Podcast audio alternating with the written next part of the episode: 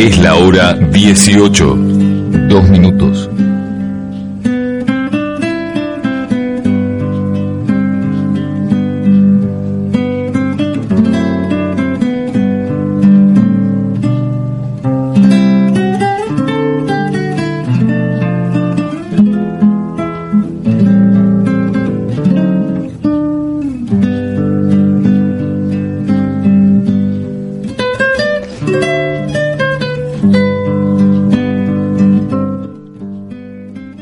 La basura neoliberal.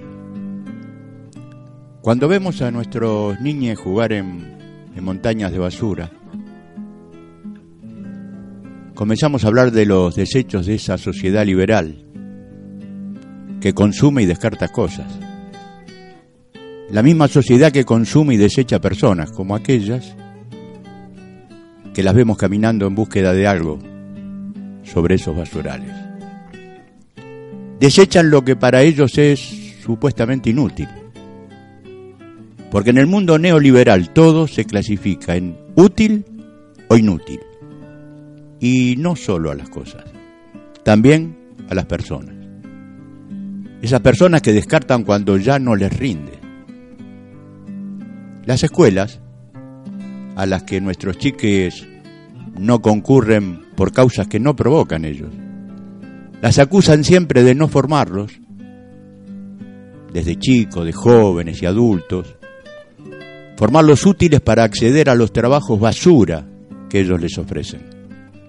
Si lo decimos con más delicadeza, estas escuelas para el pensamiento liberal solo forman trabajadores con baja instrucción para lo que pide su mercado de trabajo.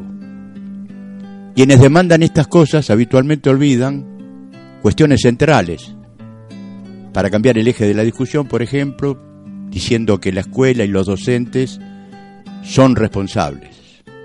Por otro lado, culpan a la escuela ocultando la ausencia del Estado, garante social y económico de los desarrollos de ellos.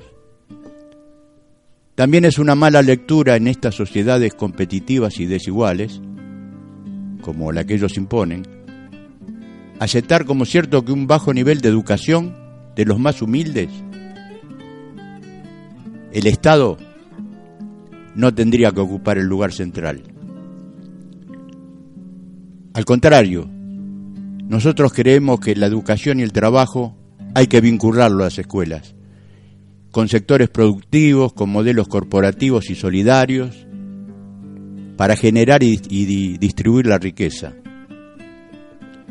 Indigna cuando parte de una sociedad pacata piensa y trata a las personas como desechos.